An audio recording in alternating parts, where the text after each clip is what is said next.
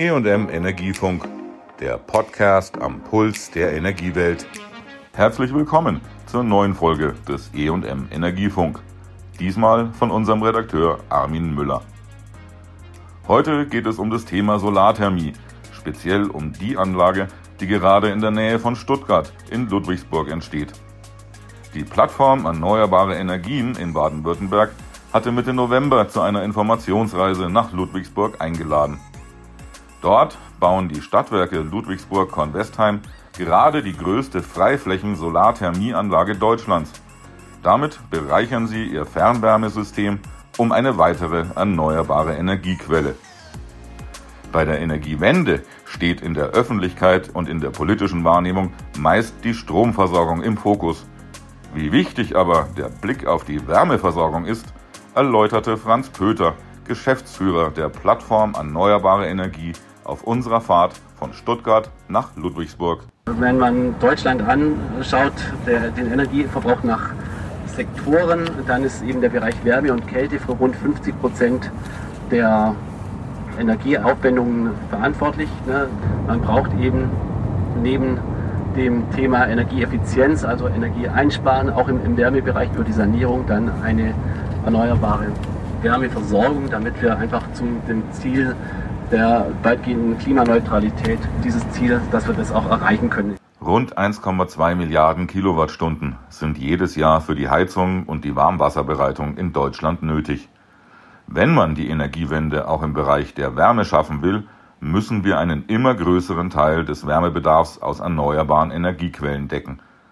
Nach Angaben von Thomas Pauschinger vom Steinbeiß Forschungszentrum Solites reicht die Sanierung und Isolierung von Gebäuden nicht aus, um die angepeilten Ziele bei der Senkung der Emissionen zu erreichen. Damit sind nur bis zu 55 Prozent Emissionsminderung möglich. Wenn man mehr erreichen will, muss man die Wärmeversorgung auf erneuerbare Quellen umstellen. Eine Möglichkeit, mehr erneuerbare Energien in die Wärmeversorgung zu bringen, sind die Installation und die Nutzung von Wärmenetzen, betonte Pauschinger.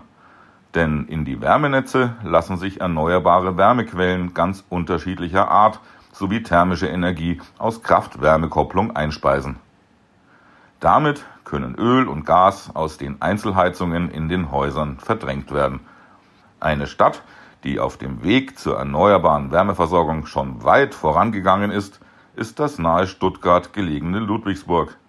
Seit 2009 betreibt man dort ein Holzheizkraftwerk, damals das größte in Baden-Württemberg, erzählt Bodo Skales, Geschäftsführer der Stadtwerke Ludwigsburg-Kornwestheim. Wir wollen ja weg von den konventionellen Energieträgern hin zu erneuerbaren und zu hoher Energieeffizienz.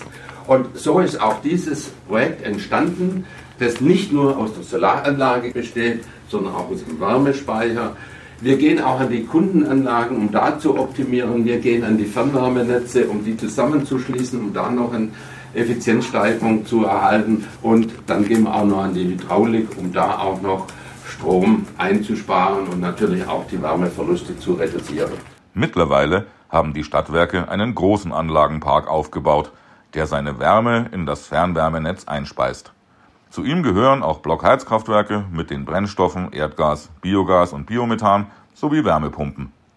Martin Klein, Teamleiter Wärme bei dem Energieversorger, erläutert die Vorteile. Wir sparen CO2 ein in Höhe von 44.700 Tonnen pro Jahr durch diesen Anlagenpark. Wir sind historisch stark in der Fernwärme und wir wollen auch uns weiter auf die Fernwärme konzentrieren.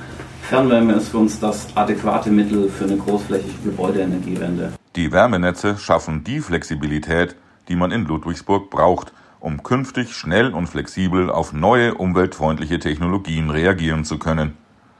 Eine solche neue Technik kommt jetzt mit dem Projekt Solar Heat Grid zusätzlich in die Stadt.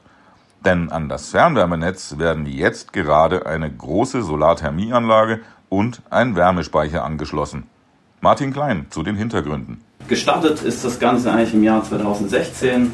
Wir haben hier in der Innenstadt von Ludwigsburg unser größtes Wärmenetz, das wir betreiben mit rund 34 Kilometern. Wir haben hier einen hohen Anteil der Wärmeerzeugung durch das Holzheizkraftwerk, wo wir uns gerade befinden, im Jahr 2009 in Betrieb gegangen. Aber Holz ist im Teillastverhalten eingeschränkt. Holz fährt nicht gern schnell hoch und runter. Zusätzlich gehen wir hier im Sommer in Revision, ungefähr drei bis vier Monate steht das Holzheizkraftwerk still, die Kessel werden geputzt.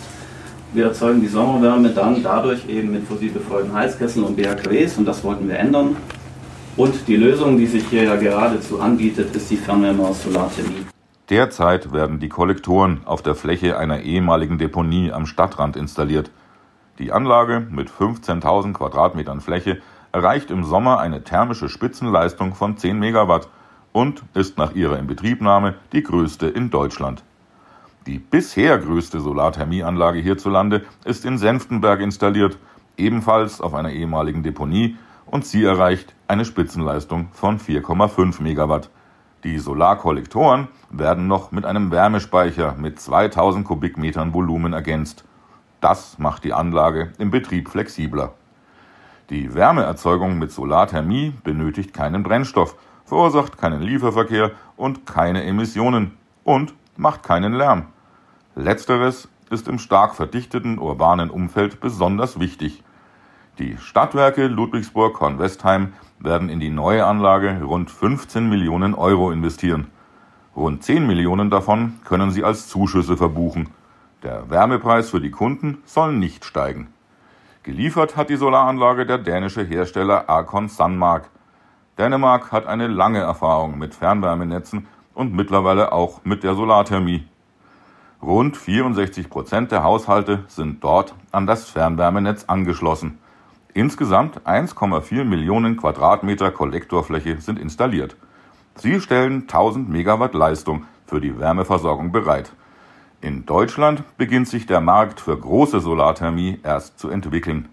Die Kollektoren brauchen natürlich Platz und die Platzprobleme, vor allen Dingen im urbanen Umfeld, sind ein oft genannter Hinderungsgrund für den Einsatz der umweltfreundlichen Wärmeversorgung.